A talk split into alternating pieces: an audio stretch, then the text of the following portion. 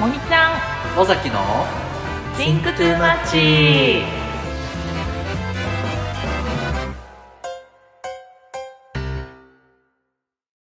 森ちゃんです尾崎ですこの番組は10年来の友人森と尾崎が最近考えすぎてしまうテーマについて話すトーク番組です何事も自分には関係ないのにそれで腹が満たされるわけでもないのに考えすぎてしまう私たちテーマは自分社会過去現在未来と何でも Think Too Much な話を一緒に考えすぎたり考えすぎを笑ったりしてお楽しみいただければ幸いです。幸いですはい。はいよえー、年末ですね。ーですねはい。このこれはあれか、いつや20 12月27かな7かうん本当の年末に出させてもらってうんちょっと年始はお休みしてはいという予定でございます。そうですねはい。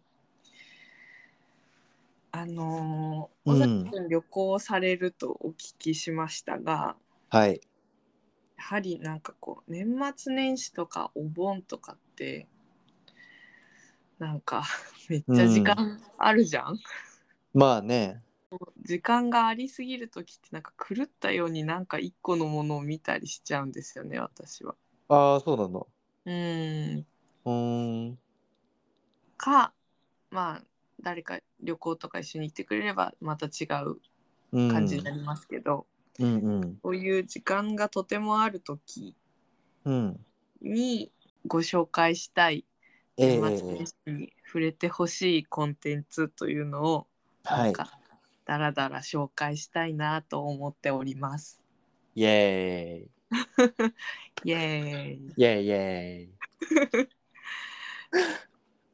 なんかちっちゃいのがいろいろあるんですけど、あ本当にさきくんはいかがですか俺ちょっとね一個だけしかね、うんご用意できてないんですけどあじゃあどうお先にあいいでさすれかますはいはい。ああうん、じゃああのー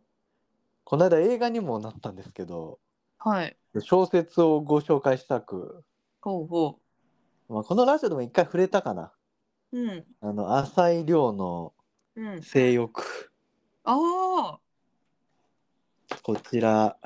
あはい。ご紹介したいんおですけーどまあなんか。うんうん。その俺も読んだのが2年くらい前かなうんう2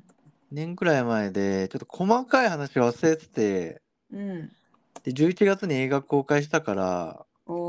お。まあ、この間行くかと思って行ってうん。あやっぱいい映画だないい映画とかまあいい話だなっていうか考考えさせら。れるなみたいに思い、うん。まあこのテーマでちょっと、まあ、ご紹介するかという感じなんですけど、おお。まあ、ネタバレすると、まあ、うあんらすじうん。を言うと、うん。まあ、なんか登場人物が何人か出てくんだけどうん。そのまあ主人公チックな人がうん。なんかその水に性的な欲求を持つ人なのよ。へえ。で、なんかネッへート、ネットで、うなん。んか YouTube とかでそういうこう水がこう、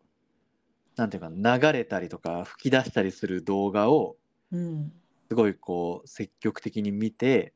うん。まあ自分のこの性欲を満たすっていう、うーん。まあ人なのよ。うん。うん。で、なんかネットで同じようなこう性的思考、うん。こう水フェチうん。の人たちをうん。なんか見つけて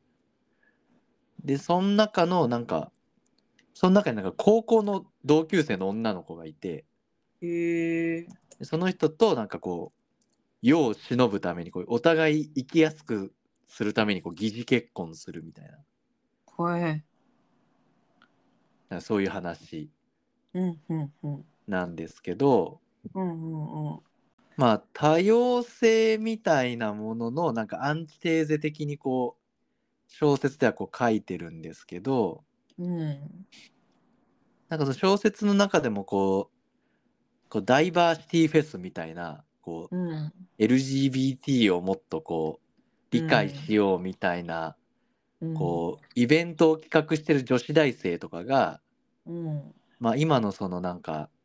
こう多様性を促進してる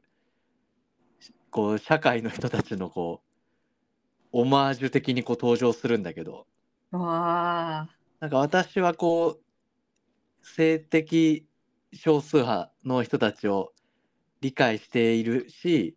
なんかその人たちが生きやすくなるように頑張っていますみたいなうん。ことをすごくその女子大生は行動したりとか発信したりするんだけどうん。その水フェチうのん。人からすると、うん。なんかお前は俺たちのような存在がいることを、うんなんか理解というか想像もできていないのではないかみたいなうん。なんかああなたがなんか理解すると言っている人ものの中に俺たちは入っているのかみたいななんかそういうこうなんかう裏の裏みたいな感じうんうんうんをなんかすごくこああう描いてる感じなるほど、でななんんかかうんうんすごいあのこう小説になっていてうんなんかきっとねなあのたくさんこういろいろなこう状況が描かれていくのだと思うのだけどうんうんその水に浴場するという部分だけでうん 最近バキドーチャンネルをよく見るんです けどあバキ待って森ちゃんバキドリ見てんの あれだってなんか8割か9割くらい男性の視聴者だからさあれいやバキドーチャンネル面白いよ。あ本当、はい。うん、俺も好きだけどさあの、うんあの 魚で抜く人っていうのが最近あー出いてたたいたないとた思って。 いたすい ねません。すいませんね。 いやでも俺もその見た時なんかちょっとやっぱよぎったよそ のあ性欲じゃんっていやそうなんかああ今見たらなんかタイトルに性欲ってついてるわそのあ本当正しにい欲うんあ本当にバキドーの方にハッシュタグ的なものがあそうすげえあ、 マジか。 やば。 あれ、なんだっかねて別そにのチャンネルの中では触れられてないよね。別にそん な。触れられてなかったと思うないよね。うんすごっ。あとこの あとあの、うん。スケベ大学学長の人が何何何 スケベスケベ大学学長の人がああの、バキバキのあの。あのあそうそうそう、はいはいはい。あの紹介するじゃんゲームをよくはいはいはいはい。なんかやっぱりそのなんかその熱がこもってんだよね彼らもそうんの、うんうん。エロのコンテンツをうなんん。て言ったかなエロのコンテンツをなくせばうん。性犯罪がなくなると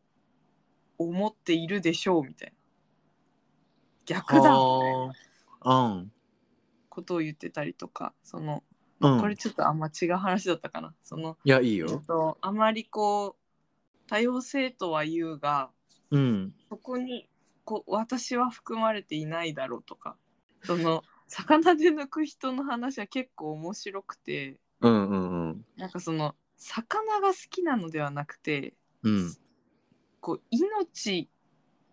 が途切れようとしているギリギリの状態にうん。こうムラムラするらしくて、なんかビチビチしてるとこがいいみたいな。うん、でうんそれがそのその状態が許されるのってうん。この世世の中で虫だとちょっと生き物味が少ないからああ、はいはいはいはい。あのかといって哺乳類とかだとちょっうとコンテンツにうんうんうんこ。こになんか手を出してはいけないという感覚があって魚にたどり着いたんですって言ってて、うん、なるほどと思ったね。 すげえ覚えてるな なすごい覚えてるびっくりしたから。確かになんかそんなこと言ってた気がするわそうそういうそのうん多様というもののうんとなんか性的思考とか本能的な部分のうんうん、うん、うんわかるよこうね倫理観的なものとうんうんうんう、ん、うんねなんか真ん中にうんうん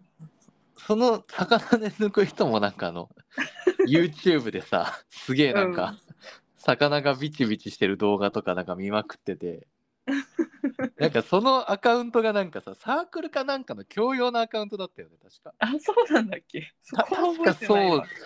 それでなんかうんなんかほ他にもいろんななんか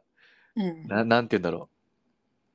うんんってなるところポイントがあって友達になんか、うんおお前もしかしてなんかさ魚が好きなの?」みたいなあ性的な意味で魚が好きなのみたいに言われて こうバレるみたいよくバレたよねそこな。でうすんうんうん。ごいよねね。うんそうなんかその小説性欲の小説の中にも書かれてるんだけどうんなんかその水が好きであることとかうん例えば、まあ、もうちょっと拡大してそのすごいちっちゃい男の子とか女の子とかがうん義小児性愛者的なものが、まあ、異常であると認識される一方でうんなんかその男女の性器をうんこう出し入れしたりとか,、うんなんかお互いの性器をこう口でこうんう施し合うみたいなことがうんこう正常なこととしてこう認識されていることうんのこの違和感うんそのご合理的にというかそのフラットに考えてその異常制度みたいなもので言うとさなんかうんそんな違わないじゃん多分うんうんその異性愛者がやってることとうん他のマイノリティ的な性癖の人たちがうんこう好きなものってうん なんかそこのこのなんていうのかな異性愛者じゃない人たちから見た異性愛者の異常者異常さみたいなうんうんみたいなものがすごくこう小説では丁寧に描かれてるんですけどおーそれがなんかまあそうだよなっていうあーこれは読みたいねうん いいねそう。で、なんか、これもちょっと話飛ぶけど、うんなんか、前ツイッターでその、うん生成 AI を使って、うんその、なんていうかな、その、し児童の、そのう、性的な画像とかが生成されて、それでこう、なんていうのかな、それを消費してる小児性愛者がいるみたいな。うんまあ、ニュースみたいなものがあって、うんなんかこれってなんかいやそれこそなんかなんつうのかなこっち側の人が見てうるんそうだね世界だなっていうこと、うんなんかアマゾンとかで今めちゃくちゃそのえ AI のさグラビアモデルとかさあるねねえちょっとエロ、エロ本みたいなのがめっちゃこう出回ってるけどうんなんかそれとまあ全く変わらないわけじゃん。うんでそれをなんかその実際に行動にしてう移すとうんまあ裁かれるってのはまあわかるそれはまあ、うん許されるべきことじゃないと思うけどその、うんうんチャイコが好きなんだってこ思い自体は否定されるべきじゃないっていうかうんそれはもうしょうがないよねっていうそれは尊重俺はするべきだと思っててうんでもそれを行動に移しちゃダメだよっていうのはまあまた別の話であるとし思ってて、うんなんかそこをこう切り離せてない人が結構いるうんからなんかむずいんだろうなっていう。そうだねつ理解できないちっちゃい子に性的な欲求を持つなんて気持ち悪いという感覚だけだよねそれってやはうんり、うんそれで逆もしかりじゃないかとうだん。から、うんたまたま人数がお多いっぽい風になっているというだけでうんうんうんうんそううん。まあももっと言うとそのその同性愛者とか小児性愛者のことをキモいって思う感情自体も俺は尊重されるべきと思う。ああなるほどそうけけどそれを行動とか、うんな何かの制度に組み入れたりとかしてはいけないってだけうんだああらゆる、る思いとか感情とかは認められるべきうんうんうんうん、なんだけど、なんかそれがそのげ現実世界のなんかこう何かに影響を及ぼすこう、うんな何かの自由とかうん尊厳みたいなものに影響を及ぼしてはいけないっていううんうんうんううんんめちゃむずいんだけどなんかそういうことを思ううんルッキズムと一緒だねあそうねこの人が綺麗だなとかうんあまり好きな見た目ではないなと思うのはうんまあもうそれはその人の感覚だし否定されるべきではないけど、それによって利益を被ったり不利益を被ったりしないうんべきだといううんところねそうそうそ確かにそれがそれが多様ということなのではないかというううんうんうんそうですねのそこをこう履き違えてしまってなんかその性欲の本に出てくるようなうんの、うん、LGBTQ みたいな。そうそう社会言がってるうんうんこれは多様性だと判断した性質の多様、性しかうんうん多様、性として認められてないのがうん、今の社会であって本当は小児性愛者もうんなんかそのもうマックスもうマックスその人を殺すことに性的興奮をもを覚えるみたいな人もうん多様性として認められるべきうんなんだけどその人たちはまあカウントされてないよねみたいなうんことが書かれてるっていう感じ。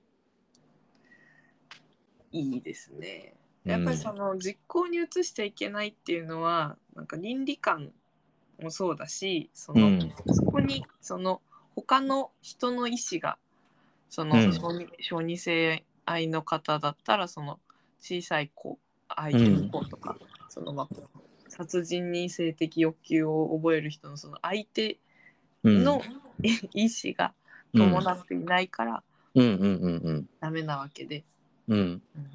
まあ突き詰めるとじゃあそのじゃあ殺されることに欲求性的欲求を持つ人と殺したい人がいたら、まあウィンウィンなのかとは思うけどね。ああそうだねうんそうだねまあな今んとこそれは法が許さないけどまあ、うん、そう理ね。屈としてはそうでだ、ねはそうなるね。うん、うんうんうんという小説ぜひうん。わあ皆さんはいいです読んねでほしい。実家帰るときに買って帰ろうかな。尾崎ってさ、何で読んでんの本、えー、なんだろうんう。なんかこれちゃんと読みたいな的なものはなんかうん、紙で読んでるかな。うーんなんかてきうんうん適当にっていうか、うんなんか自己啓発的なものとか、うんなんかそんなちょっと名刀しときたいな的なものはなんか紙うん紙だ電子で読んでるかなるほどね。な。うん。なんか本当にあまりにも本を読まなくてあーやべえなと思ってんのよね。あ。やべえなと思うんだ。やばい。なんかというのもうん。なんかちっちゃい時に近くにある図書館うのん子供の本全部読むみたいな池の水全部抜くみ たいなそうそうそうリズム感で言ってるけど うんなんかそのなんだろうなあまりにも多読多読したい欲が強すぎて、うんそうするともう紙の本買ってたらお金も場所もすぐなくなっちゃうんだよね。ああなるほどっていうのでなんかでなんかこうなんか欲が爆発して、うん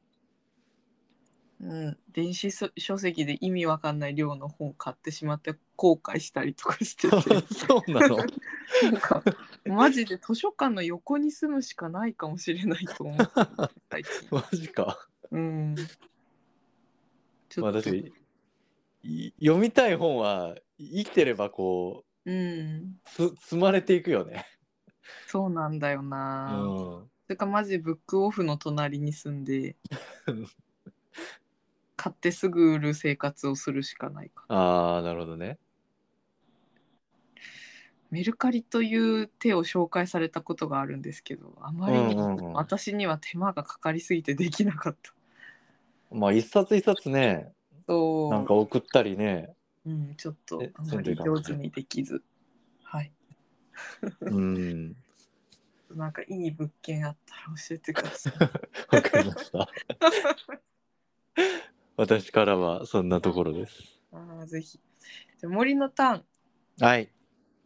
まずはですね、あのーお正月ということで、え皆さんお手元にある古今和歌集を開いていただいて ですね、ねえよ 一般家庭に別にないないと思うんだよ本当私ちょっとこの何の話しようかなと思って、とりあえず本棚見て古今和歌集を手に取ったんですけど、すごいなあ教養だな教養ってこうなんだよみんいやななんかもうこういうさ、そのなんかこれがこれっていうものがうん本のサイズで手元に置いとけるっていうのがちょっとずるいと思う。なんかもっとさうん物理とかさなんかもっとテクノロジー系のなうんんなんだろうな、別の方向性の人の専門的なものってこういうふうにこうなんかうん置いとくことってできないじゃん。だからうんああなるほたどまねたまこうこういう形にして置いとくということができている趣味なだけです。なるほどなるほど猫金和歌集あの第7巻がですねうん「がの歌」というあのお祝いの歌が載ってるんですけれども、あええーその「がの歌」のね一番最初の歌がですねー、うん「我が君は千代にや千代にさざれ石の岩を隣りて苔のむすまで」というですねお おこれは皆様ご存知日本国歌の元になった歌が「がの歌」の1個目に書いてありますという、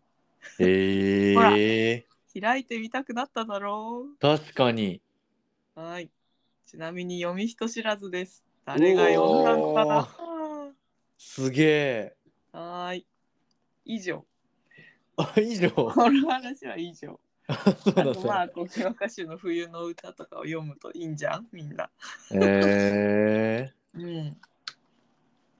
あーすげえちょっとちょっと読みたくなったわ今いえいえ、やったぜ。うんんで、あとは、うんうーんと、なんか私も小説を何個か紹介したいなと思って、はいはいなんか今までこう読んでた Kindle の、うんあのね、バカほど買ったやつとか、 私、本当に意味わかんないんだけどさ、ハンターハンター全巻揃えたりしたの。あ Kindle Kindle ででうん、 読みたくすぎて。いやまああれ面白すぎるからねそうなんですよ、うんい。いいよ、たまに。軍議のとことか開くと面白いよ。あそうそうだね、ハンターハンターもね、ぜひその、うんよん、読んでみてほしい。あれねおそんな多くないしね関数そう。なんか、グリードアイランド編で終わってますみたいな人は、ぜひ、あの、うんあの虫のとこ見て読んでもらいたいです。そうあもう素晴らしいですよねあそこあそねこいいですよね、ほんと小麦ちゃんとね。うんあれの軍技のあそこね。ぜひ。ねはい。え。え、森前から読んでたハンターハンター。ハンターハンターいつ読んだんだろうなんだうん何の時だろう、いやでも多分そんなに昔ではない大学の時読んでたあ大学の時は読んでないかもあ。何きっかけだったんだろううなん。えー、ちょっとわかんないけどあーまあまあまあ。はいや、いそう、あんまイメージなかったからさ。本当うん。そうね驚き。とりあえず「ジョジョとハンターハンター」はう読んん。でみてほしい、ああ、ジョジョもそうなのね。ジョジョもねあの長いといえばジョジョああ。ジョジョな まあまあうんジョ。ジョはまあねあの好き嫌いがありますからそうですね。うーんうーんとなんかそれで3冊ぐらいいいうん。ちょちょちょちょっと紹介したいのがああるんですけどうん。なんかどうも読み返してみると私はなんか孤独な本が好きみたいで孤独な本。うんなんか主人そのその子人がなんかうん。うーんし死別して一人になるとかうん。なんか、こ個の状態にいてうん。その孤独な状態をしかもめっちゃ受け入れているという状態の本がいっぱい出てきた。へえ。うん、なんか1個目はうん。あの木更泉さんという人のうん。 「夕べのカレー明日のパン」っていう本があるんですけど、ほ木更泉ってあのえっとね信太をプロデュースなども書かれた脚本家の方でう。うん。あのだん夫ご夫婦で脚本家ご夫婦で一人い一個書いてるっていう方らしいのよへえ。うーんまあうんそれはそれとしてでその脚本家の木更さんが書いた小説なんだけどうん。なんかねうんと徹子っていう28歳の女性28だったかな、それぐらいの年の女性がうん。岐阜っていううん。うんと徹子は旦那さんがいたんだけどうん。亡くなってしまってうん。でその旦那さんの父うん。だから義父ああ。と一緒に亡くなった後も暮らし続けているっていう話でへえ。でその小説内では義父のことがカタカナで義父って書かれてて、うん。うん、義父と呼んでるんだけどうん。うん。でそこにその徹子にの子ど恋人の人がうん。そろそろ結婚しないっていうところから始まるんだけどああ。なんかそのなんていうかなうーんまあそれだけでもかなりなんかその不安定な状態うん。いることをなんかこううかそこからこうに逃げ出せずずっとここにいる、うんっていう形でうん。うん。まあうーん何か劇的なことが起こるわけではないんだけどうん。なんかこの会話のやり取りの温かさとか、うんなん。か秀逸さみたいなのでなんかほほこほこしながら読み続けられるんですよね。うん。うん、なんかこう、日常が淡々と描かれてる感じなんかな。あーそうだねうんなん。かうんとなんかそのギフと徹子さんが暮らしてる家の隣にうんあのー元 CA でなんか働きながらこうにニコニコしすぎてうん笑えなくなってしまって会社を辞めたっていう人が住んでて。うんで2人はそのあのー元 CA の人に「ムムム」っていうあだ名をつけ て「今日ムムムがちょっと笑いましたよ」みたいな話を進む、うんはあついにムムムが笑いましたか」みたいななんだそれあなんか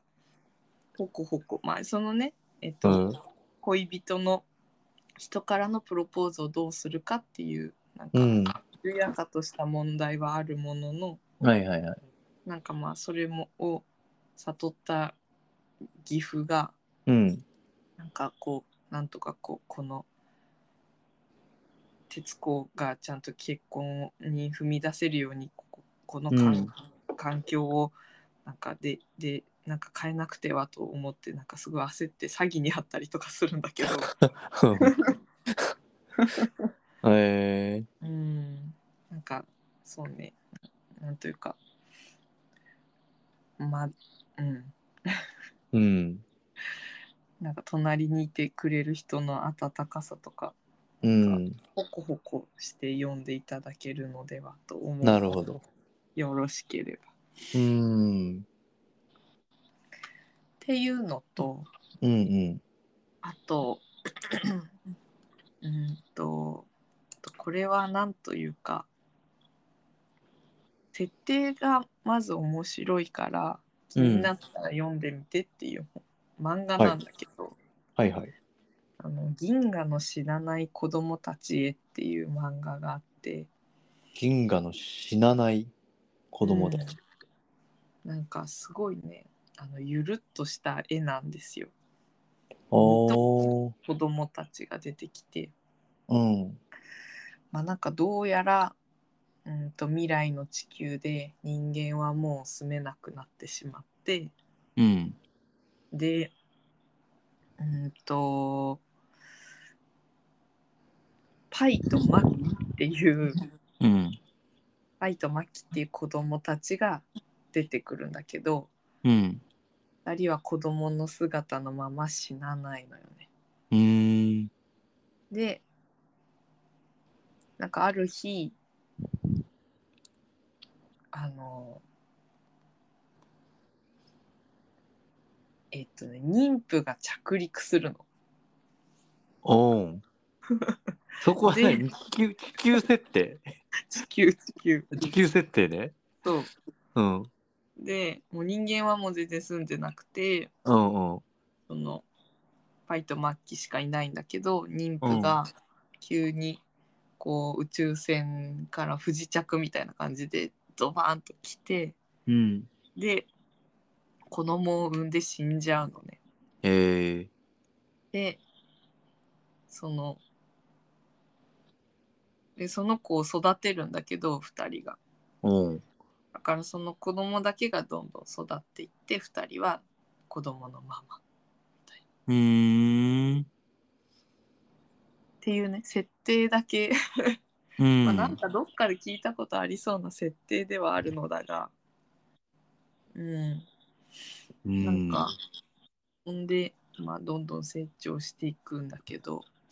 なんかもう一人し登場人物がいて、うんあの、パイとマキからお母さんと呼ばれてるんだよね。おーでその人は、なんか、神なのか、魔女なのか、わからないんだけど、うんなんかこう指先一つで動物をパーンって消し死なせたりできるんだけど、へえうん、なんかうーんうーんあ全部喋っちゃいそうだなまずいねうんうん うん大事なとこはそうやなそうねうんなんかああそうだね。うん なんかそのうーんまあ設定はなんかで聞いたことありそうなのだけどなんかまあ最終的にはうんうーんなんかやっぱまあし死というゴールがあって生きているといううんことを考えるストーリーになりますね。あうん上手に説明できてないですね。まあ今なんか絵をなんかすごいちょっと見ながらうん、聞いてるんだけどもうん、なんかこんな可愛い雰囲気でうんそうだねそうなんです。うーん何巻くらいあるのこれ2巻あ二2巻なんだだからもしよかったらサクッと読んでみてください。確かにうん、かなかなうん。なんかやなんでかわからないが孤独な話が好きのようで。うんなんか昔からずっと好きなキ吉本バナナのキッチンは、うんなんか最初から主人公が天涯孤独だしうんうんでなんかまあな一緒に暮らして家族みたいになる人もそうんのストーリーの中で一人死んでしまって、あらなんかもうものすごい孤独な中でなんかわかんないけど2人で美味しいカツ丼を食べてうんうんみたいな話。うーんうん、なんだろうねなんどどういう共通点があるんかねそれはうーん不思議だな。うんうん。と という感じですか。なるほどあの私の好きな本紹介の時間でした。 OKOK で最後その一個ですね。うんその孤独孤独な中でもなんか美味しいご飯を食べるシーンっていうのにもすごく惹かれるんだよね。えー、その夕べのカレーにもキッチンにうも、んあの銀河の死なない子供たちにもなんかご飯のシーンが出てくるんだよな。うーんで まあ年末年始といえばいっぱいいろんなご飯を食べると思いますのではいあのー美味しい食べ物の話でほっこりしたい人に聞いてほしいラジオを一個紹介します。おーえっとね「アジナ副音声ボイス・オブ・フード」っていううんあのフードエッセイストの平野咲子さんという方がうんあの食べ物に対する愛をうんものすごく語ってくださるラジオでフード「アジナ副音声」だ味な副音 声ね。あこれかボイスオブフードうん、でなんかそのイントロの部分がめっちゃ良くてうんまずその揚げ物の音から始まるんだよね。でなんか千切りがトントントントントンあーで味噌汁をズズズズっと飲む音みたいなもあうそこだけでまず超素敵だから聞いてほしい。あでなんかうんと音楽のななんだっけな忘れちゃった音楽のオーディオコメンタリー違うなうんが作作曲家の人が後からこう書いたりするやつってなんだっけ作曲家の人が後から書くやつあの曲の意味込めて書いたりするやつ。あー多分知らないそれ をそう何かこれなんかあありませんでしたっけ俺はこういう曲ですみたいなあそうそうそうそうそえう裏話書いたりするやつ。なんだそれあなんだそれ。聞いたらわかんのかなあ全然ピンときてないけど俺。あ、え。え。え。えっと、 CD とかに入ってるなんかよく。えっと。な、なんだ。ブログとかで書いてるのを読むイメージだな。えー、わかんない。なんだろそっか、つんくが おモーニング娘。の曲のこと書くんだけど、う。すいません。ハロプロで、ハロプロ世界の基準 にしすぎか違うんだよ。これどういうをとだよあのちゃんとその、平野さんが言うの、最初の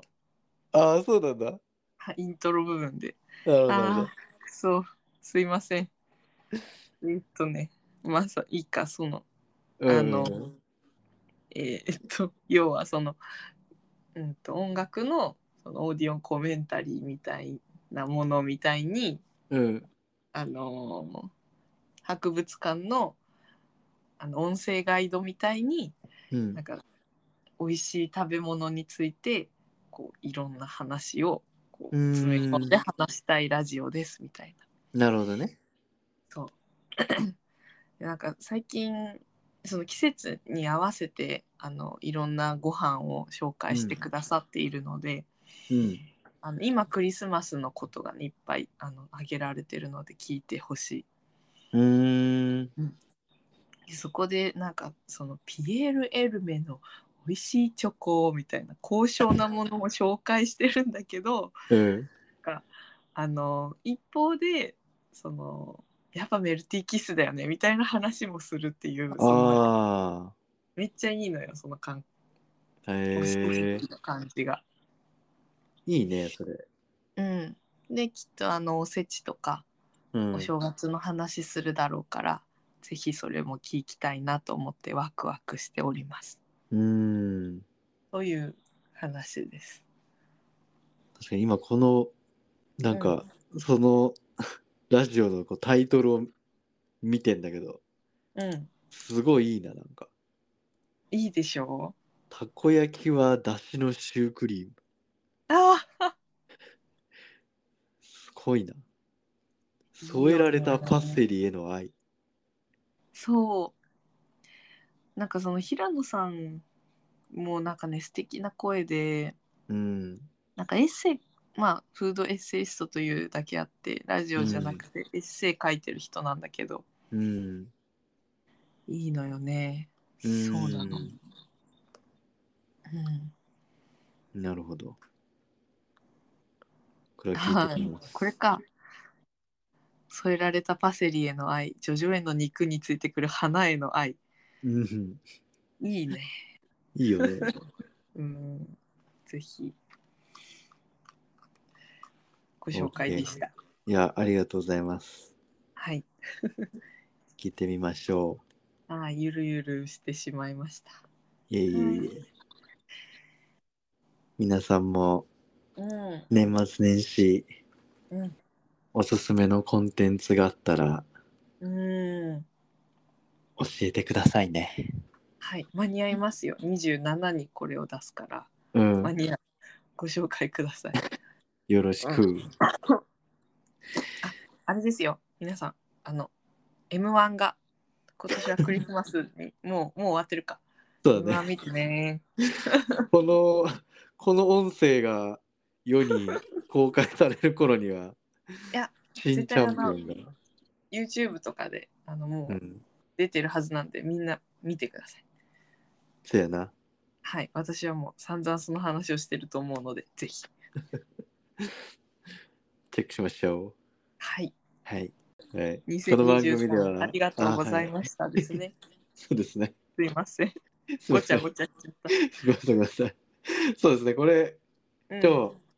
日2013最後の配信ですのではーい、また来年お会いしましょ